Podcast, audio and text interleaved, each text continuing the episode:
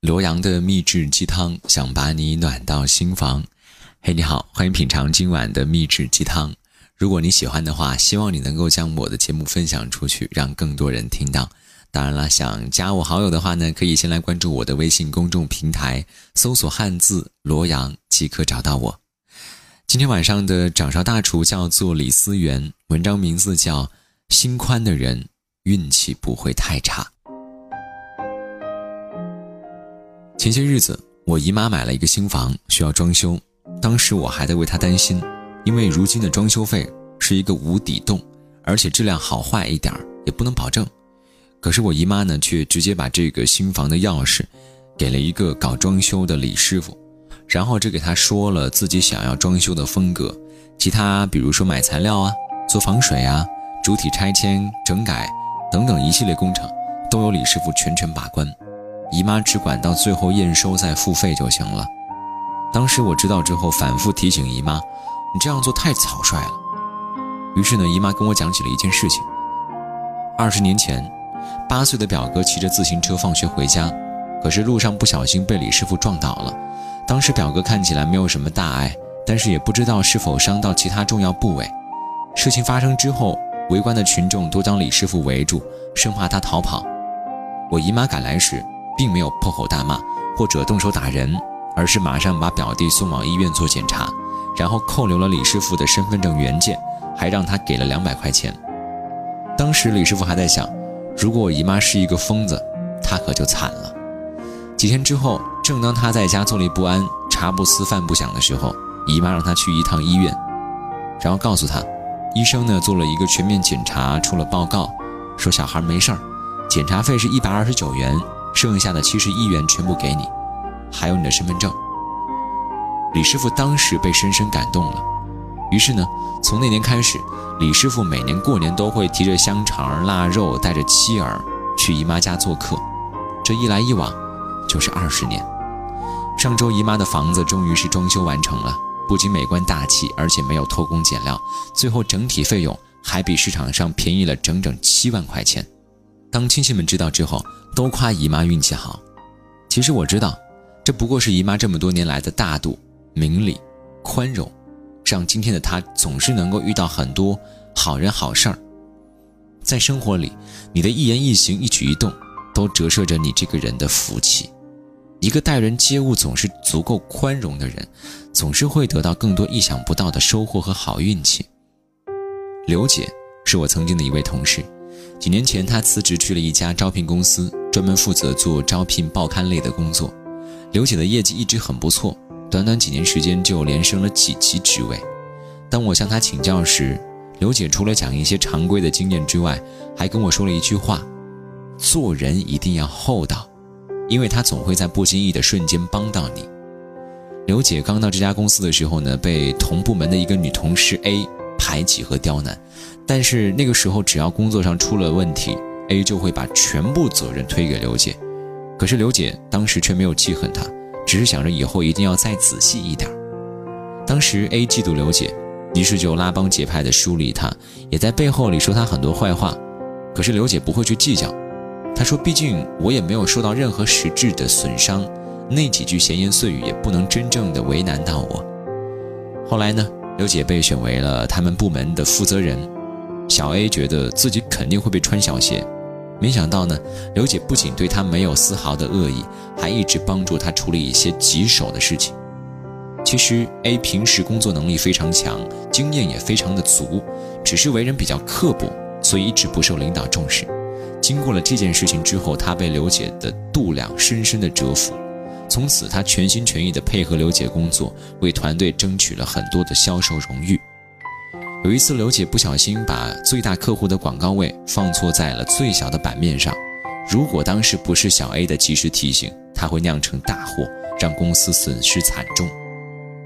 我们常说，做人要留有余地，其实就是说，凡事不必做得太绝，尤其是在职场上，没有真正的朋友，也没有永远的敌人。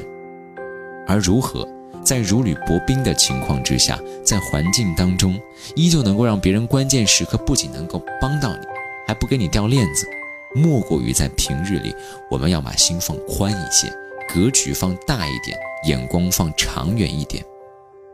有人就曾说：“世事不必太精，太精无路；待人也不必太苛，太苛无有。”其实为人处事是一面镜子，当你真诚地对待别人时，你收获的同样也是满满的善意。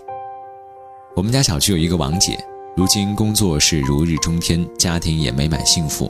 当很多人都很羡慕王姐有靠谱的父母，可以为她做背后有力支撑的时候，其实呢，大多数人都不知道，王姐的原生家庭并不算好，而且她如今的母亲是她的继母。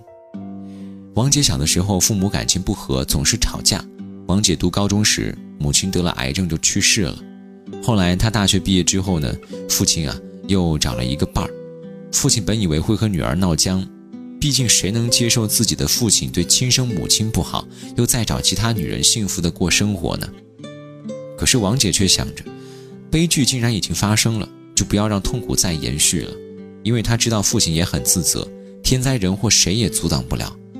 后来呢，她依旧过年过节，买好礼物去看望二老，还经常带着继母去买衣服、逛街，跟他唠家常，把她当做自己亲生母亲对待。于是，当王姐结了婚、生了小孩，在为请谁带孩子的事情焦头烂额的时候，是继母主动提出帮王姐照看孩子。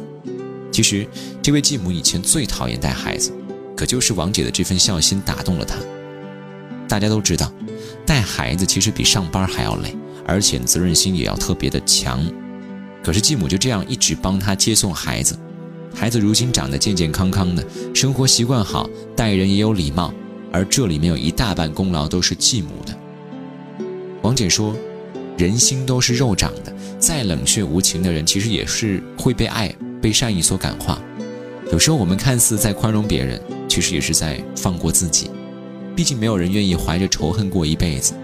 而当你把心打开，去接纳已经错过的美好，珍惜可以拥有的一切时，你的生活自然也会变得简单、轻松又快乐。”如今很多人之所以活得如此累，不过是太计较得失、对错、成败。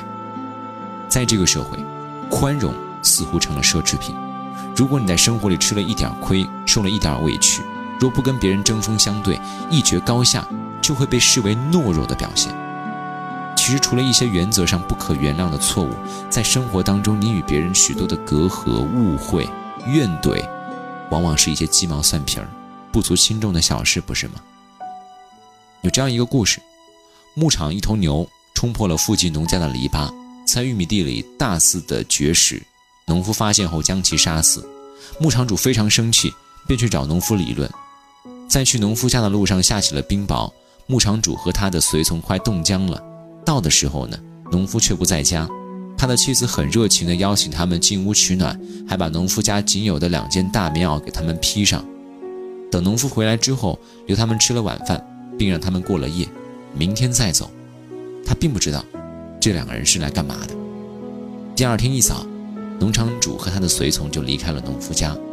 随从就问他：“我还以为你会为了那头牛来兴师问罪呢。”牧场主沉默了半晌，然后说：“我本来有这个念头，可是后来我改变主意了。失去一头牛，换来一点人情味儿，我并不吃亏。”牛我有很多啊，可是人情味儿却很难得呀。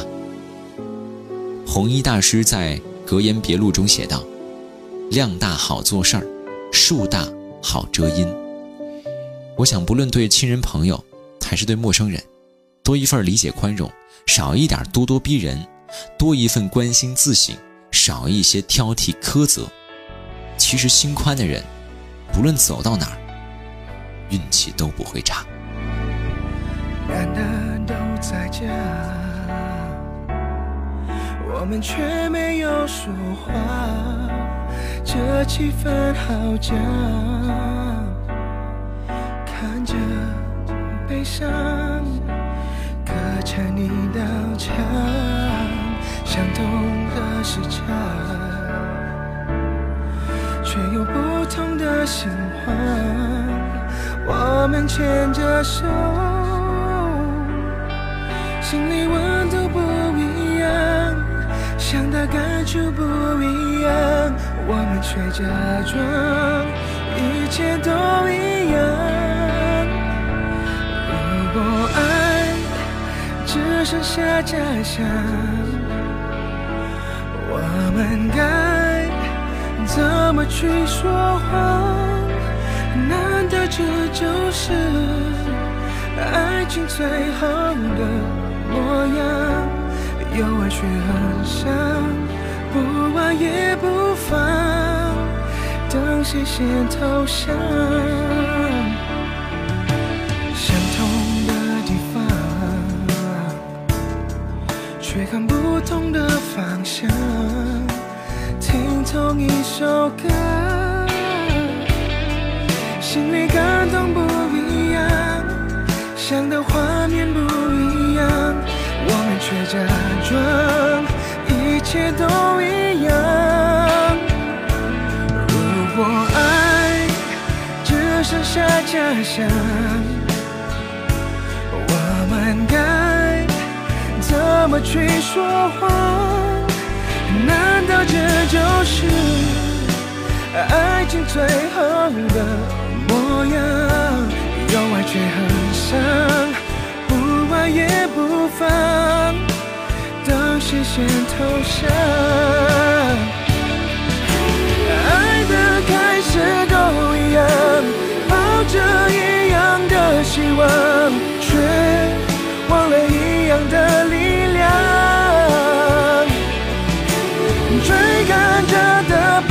伤，回头看的怕遗憾，直到发现背对着对方。